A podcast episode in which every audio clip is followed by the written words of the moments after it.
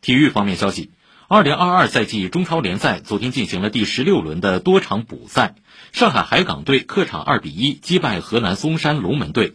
吴磊替补登场完成回归海港队后的首秀。上海申花队主场一比零小胜梅州客家队。